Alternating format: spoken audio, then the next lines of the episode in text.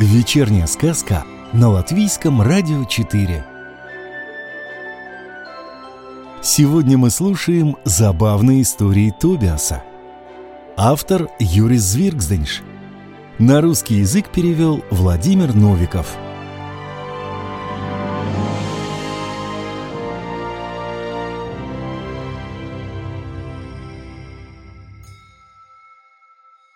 Тобиас и его ангел-хранитель. Своим именем Тобиас вообще был доволен. Только эта самая буква «О» очень часто ни с того ни с сего укатывалась, так как была абсолютно круглой. И Тобиусу ее долго приходилось искать. Иногда она закатывалась под диван или пряталась в каком-нибудь другом, весьма труднодоступном месте.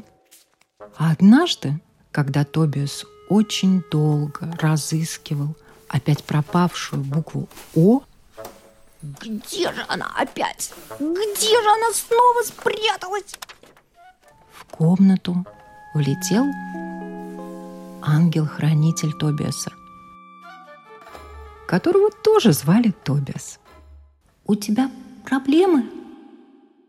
Тобиас рассказал ангелу-хранителю о своих неприятностях. «Да ты возьми и пришей ее», — сказал ангел-хранитель. «Смотри, я сделал именно так». Он продемонстрировал крепко пришитую букву «О». «Только когда будешь пришивать, не забудь завязать узелок».